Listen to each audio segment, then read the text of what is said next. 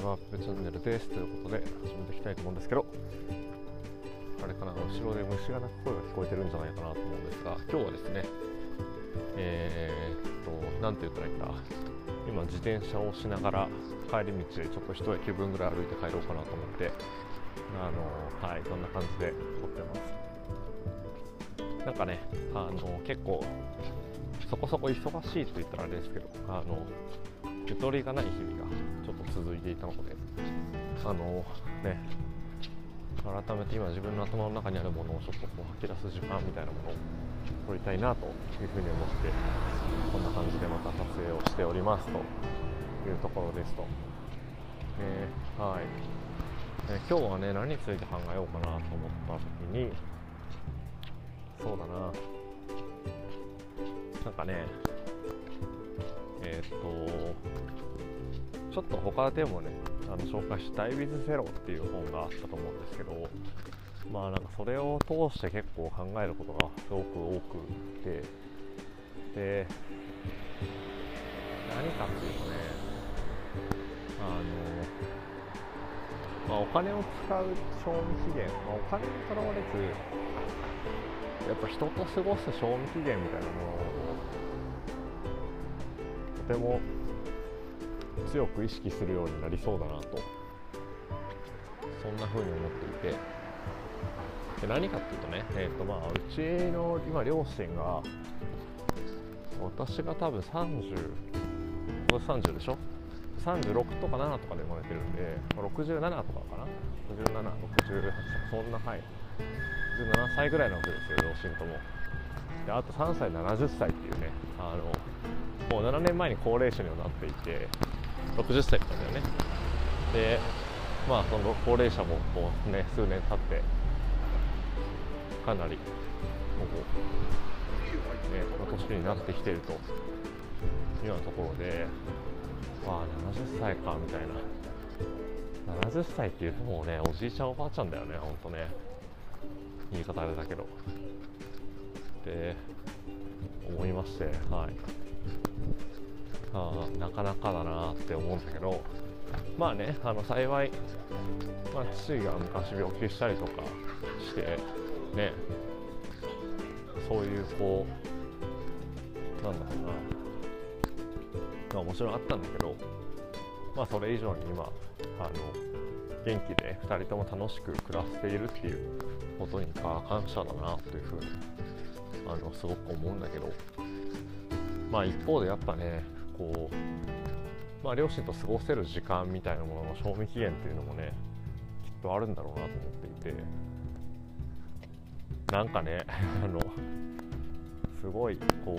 まあ、10代とか 20,、まあ、20代でも考える人は考えるのかな。あのやっぱ20代前半ではなかなか考えない問いだしうちもやっぱ両親が結構ね年があの離れてるんでより考えることなんだろうなと思ってて。これまあね例えば20私が28で生まれててさ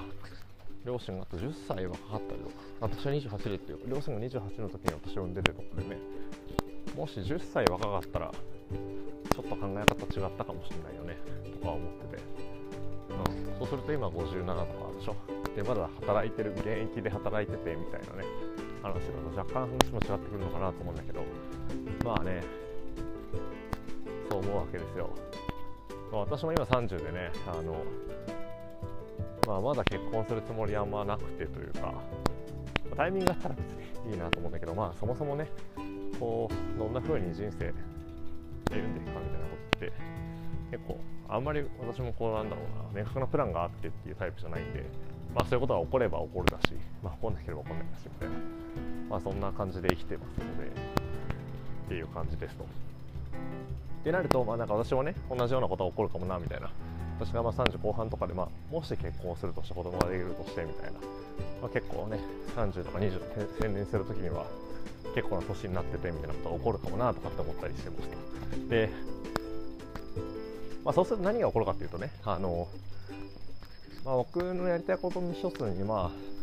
あ、両親連れて海外旅行行きたいなとか思っててでなんか両親はこうすごくドメスティックなというかねあの人たちで、まあ、パスポートも1回昔作っただけでシンガポールにあの新婚旅行で行っていてで1週間ぐらいシンガポールにいたことあるだけっていうそんな人たちだしあと沖縄とかも行ったことないんじゃないかな。沖縄北海道とかもね多分母さんとか行ったことなくてお父さんはどっち北海道とかあったかもな。分かんないけど。なんかいつか行ってみたいねみたいな話をずっとしつつなんかね特段のきっかけもなく行ってないみたいなそういう状況ですという感じなので、まあ、やっぱね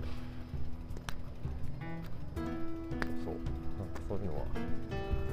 すごくこうなんだろうねああそうだよねって思うっていう感じなんだけどあごめんなんか話がすげえあのそれまくってるんだけど、まあ、何が言いたいかっていうと,、えっとまあ、67でしょ。で70歳とか。で75歳とか80歳ってなるとさもう海外旅行どころじゃないよね。って思うとなんかじゃ海外旅行行こうっつっても今までも海外旅行行ってってもなんか結構あんまりこう突拍子もない国とかはなんか行きづらいじゃん、まあ、別にタンザニアに連れてくつもりはないけどさまあヨーロッパロンドンとかフランスパリとかはいいかもしれないけどね、まあ、東南アジアもねなんだろうちょっとリゾート系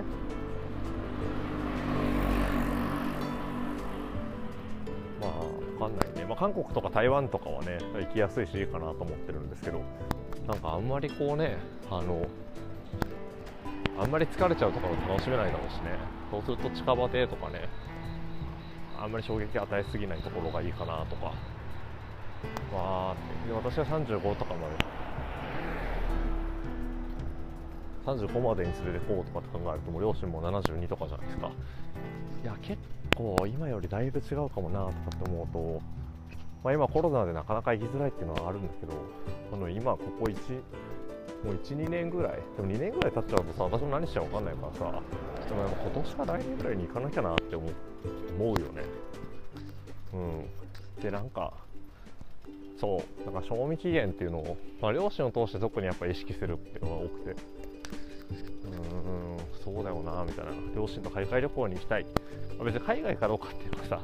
まあ、すごい大事かっていうとそうでもないんだけどさ。そうとかって思うとねなんかそれを叶えられる。これをまあなんだろう叶えてあげられるっていう言い方っていうよりもなんか自分が叶えられるっていう感じなんだけど。なんかあくまでエゴエゴかなと思ってて。自分の納得感。それもちろんね両親は両親の人生があって両親がそれを、まあ、一緒に旅行行くことによって、まあ、結果楽しんでくれるってすごい思うんだけどなんか両親を喜ばせたいっていう気持ちよりはなんか自分が納得したいと思うのが結構多分強くてなんかその方がいいかなと思っててなんかそうそうするとさなんか喜ばせたいから始まるとさ喜んでくれたかどうかによって本当に良かったかなとかって思うと思うんだけど、まあ、そうじゃなくて、まあ、あくまでやっぱ自分の中でそれは完結してて、両親はその体験によってねそれ楽しいと思うとかいろんなことを思うと思うんだけど、まあ、それでよくて。で私もその体験によって自分がこうどう自分を満足させられるかかなと思ってて、まあ、だから別に海外かどうかはまあ重要じゃないっていうのは重要じゃないんだけど、まあ、でも5年後に聞くとさ結局多分海外に行きたいって気持ちとかももうあんまりなくなってるかもしれないし。ね、また本当ウイルスが別のものが蔓延して蔓延してね普通に行けないみたいな可能性もあるんですがだから、まあ、今ね聞いて行きたいとこがあるんだったらってほしいなと思うし別に聞いてもさ行きたいとこが知らんから出てこんわけよ。結局ね。だそれは別に何だろう。なんかそこまではなんか提案してあげるというかね。もうなんかここ行こうと思うけどじゃあどこに行きたいとかじゃあ言ってあげるとかパンフレット見せてあげるとか。なんかそういうことかなと思ってて。そう。やっぱなんかさあんまりこううちも裕福じゃなかったからさ2人ともお金を使うことってあんまり慣れてなくて、まあ、それで幸せに暮らしてるからそれでいいと思うんだけど。なんか美味しいご飯を食べるとかっていうのもさあんまりこう高いものとかはねあの別にいいよってなるし。だけどこうねバーンってお金使ってねバーンってお金使ってってあれじゃないけどすごく美味しいもの食べ行ったりとかさ。この前ねその両親にこう最近なんかしたいことないのってよく聞くことあるんだけど聞いてみたらなんかまあなんか父さんがスカイツリー見に行きたいって言うからあスカイツリーだったらいつでも行けるじゃんみたいな 話をしたんだけどあまあ行きたいなと思って。まあ一個ねあの一つのステップとしてじゃスカイツリーみんなで行こうかみたいな。で多分普段だったらさ別に登ろうとかまあ1回3000円ぐらいするじゃん。私もなんか個人的にはなんかスカイツリー登って3000円ぐらい払うみたいな一番上まで行って払うみたいなことにはなんかあんまりこう魅力を感じないというかじゃあ美味しいもの食べた方がいいじゃないって思う派なんだけど。まあでもそれはやっぱさ思い出作りの一環としてねなんか普通にスカイツリーってさまあじゃあ3000でもね3000かける4人で1万2000でしょみたいな。まあ2回飲み会したら終わりじゃんぐらいの感じだからさ。なんかそれを別にね自分が払ってそれでね両親が気持ちよくあなんかそれによってああやっぱ高いんだねって感じるのか。まあこんなもんかって感じるのは別にどっちでもいいんだけどなんかそれを感じてもらうってことを繰り返すみたいな。たまたま今実家にいてさなんか両親と、まあ、近くで過ごしててみたいな。ね。だからそういう環境があるからこそできるかなと思っていて。またそのうち多分実家を出ちゃうことになるからね。まあもうちょっとまた離れて。というか私もこう一緒にいないとやっぱなかなか意識が向きづらいところもあるなと思って。なんかそういう時間だなとは思ったりしますけどね。まあ一方で今こうね何かしてあげたいなっていう気持ちがまああってでそのタイミングで、まあ、両親がまだ健在でいてかいてくれてることに感謝するとともになんか、まあ、普段の生活でさこうそれをどこまで表せてるかっていうとなんかこうね難しいところもあってやっぱなんか結構こうもう高齢者だからさ父さんとかも話すのがめちゃめちゃゆっくりだったりするし母さんとかもねなかなかなんだろう。コミュニケーションをこうねあのずっと喋っているられるかっていうとなんか なんだろう。なんかちょっと、まあ、イライラじゃないけどなんかこうもどかしく感じてしまう自分のところで結構淡白な会話になっちゃってるなって思うところもあったりとかして、ね、むしろそっちの方が大事なのかなと思ったりもするけど。うん。ね。まあでもこれは、うん、ある意味そうだね、まあ、両親のためっていうとなんか崇高に聞こえてしまうがではなく自分の納得のため自分の人生において、まあ、あのね2人の両親のもとに生まれたことに対するまあ感謝とかなんかそれに対して後悔がないように生きたいっていう思いから来てるものだから、うん、なんかその自己満足のためにそういう思いが強いから。そうだね。なんかそれでいいんじゃないかなと思っていますけど。はい。これでもなんか難しいよね。なんかうん気づいてしまったらもう戻れないことではあるんだけどなんか終わりを意識する方が幸せなのか意識しない方が幸せなのかっていうのもあるなとは思ってて。終わりを意識しないとさまあ良くも悪くもだらだらだらとする日常が続いていきある日突然終わりが来るみたいな。でその時になってさ、まあ、人によってはそれをこう嘆いたりとかなんかもっとあれをしておけばよかったもっと後悔しない人生を歩めばよかったって思う人もいると思うんだよね。っていうのは分かりますと。で、まあ、一方でさそれは結構動物としては自然な姿だなと思ってまあ、いつ死ぬかわからないみたいな、まあ、そんなことを考えながらさあの、まあ、人以外の動物は多分基本的じゃ分かんないけどね。他の動物がどう感じてるか分かんないけど、まあ、動物なり、ね、植物なりはなんか寿命を悟るみたいなことをそんなんないのかなと思って。あでもこれも分かんないね。なんか動物ほらセミみたいなね動物の方がより自分の寿命みたいなものをね感じやすいのかもしれないし。人間はその寿命がねこう、まあ、自然な寿命、まあ、自然界における寿命よりもかなり伸びてしまっているような感じはするしね。なんかそれが幸せなのか不幸なのかわからないけど。そう。って考えると、うん、何を思ったんだろう。何が言いたかったのかだんだん分からなくなってきてまいりますが。こう何かにつけてね自分が。あなんだろうな。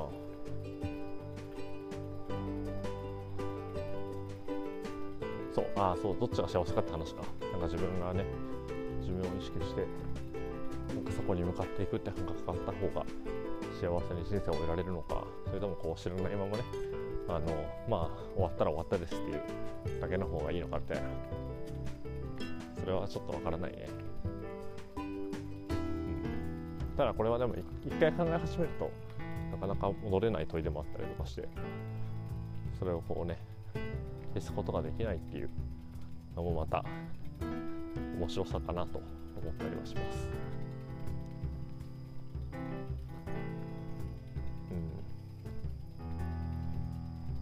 うん、どうなんだろうね。死を意識すること。した方が幸せかどうか。終わりを意識した方がいいのか。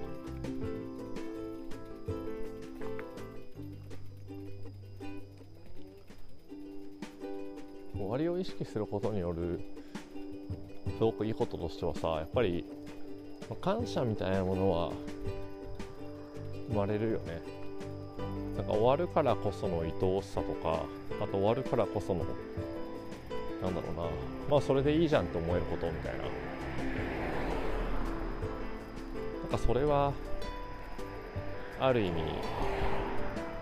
なんかけがえのないものかもしれないね。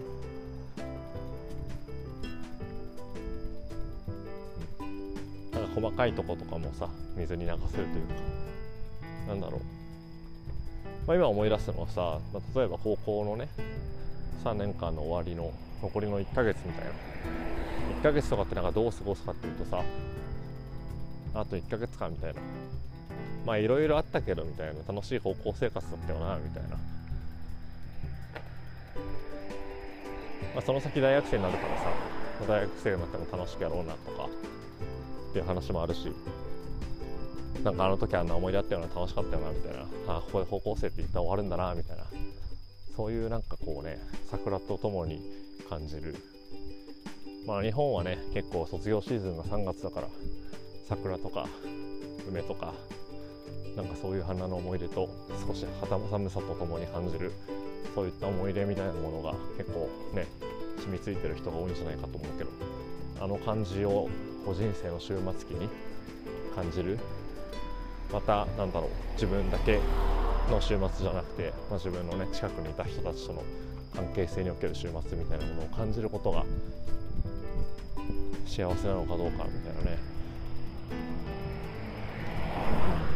まあ、幸せかどうかにかかわらず感じていくことになるっていう宿命づけられてるっていう方が正しいのかもしれないなって今一方で思ってあのまあさ人によってねなんか長く生きる人70歳で死んじゃう人もいればさ90100まで生きる人もいると思うんだけど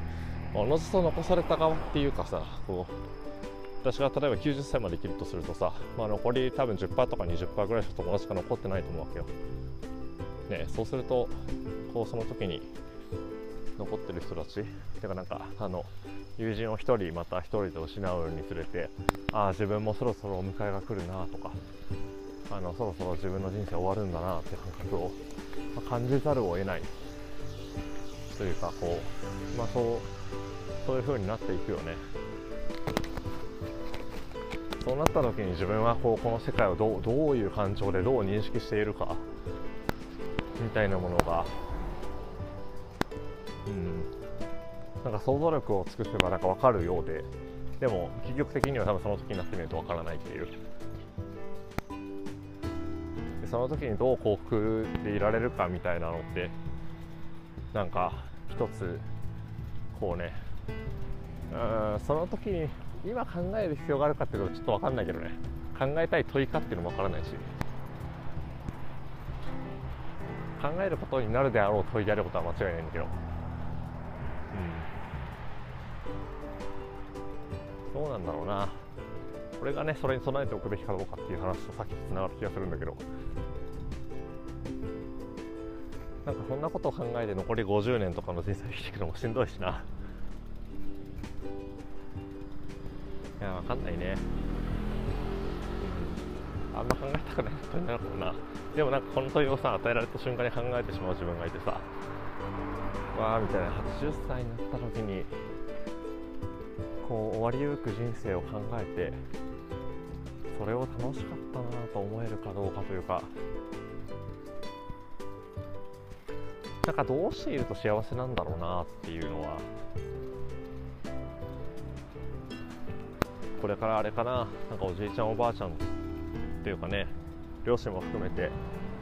自分のおじいちゃんおばあちゃんってまあ私はおばあちゃん。片方のおばあちゃんしか残ってないんだけど。おばあちゃんを見て。かもしれないし。あとはね他のね高齢者の方を見てかもしれないけど。それは少しずつこういろんなパターンを見ていきたいなっていうのはなんか今思ったかな。なんかやっぱこういうことを人は人生で後悔するとか、まあ、よく言うのはね家族との時間をもっと過ごせばよかったとかねそういうのは出てくると思うんだけど働きすぎなきゃよかったとかね。一方でさどういうどういうふうにしていたらあの幸せに最後をね感じられるのか、まあ、健康であるってことはま確実にそうなんだけどそれ以外にさ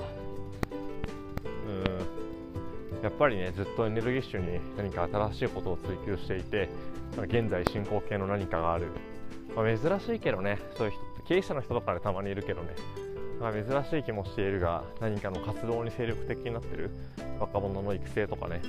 なんかそういう状態でまあ道半ばこうなくなるみたいな。なんかそういうこうねエネルギッシュな終わり方っていうのもあるだろうし。もうちょっと違うこうねなんか穏やかにあの老後、まあ、本読んだりとか周りの人たちとこうね将棋しながら過ごしていってなんかまあ近くの友達がいてまあ楽しいねみたいな。こんなもんだよねって感じで終わっていくみたいなのあるだろうしね。こう人類全員がそのまあ決まってることとしてはねあの生を受けて死がを死を迎えるというこれだけは決まっている中でその自分が死に向かっていく中でその状態をどういうふうにして終わったら幸せなのかっていう問いですね。これねすげえでもあれだな。本当にあの考えたいかどうかって言われると難しいし忘れてもいいというかね置いといてもいい問いなんじゃないかなとも思うけど。あなんかそれを今すごくこう言葉にしたいというかね整理したかったんだなというのを改めて感じてうんまあ、いい時間ですかね。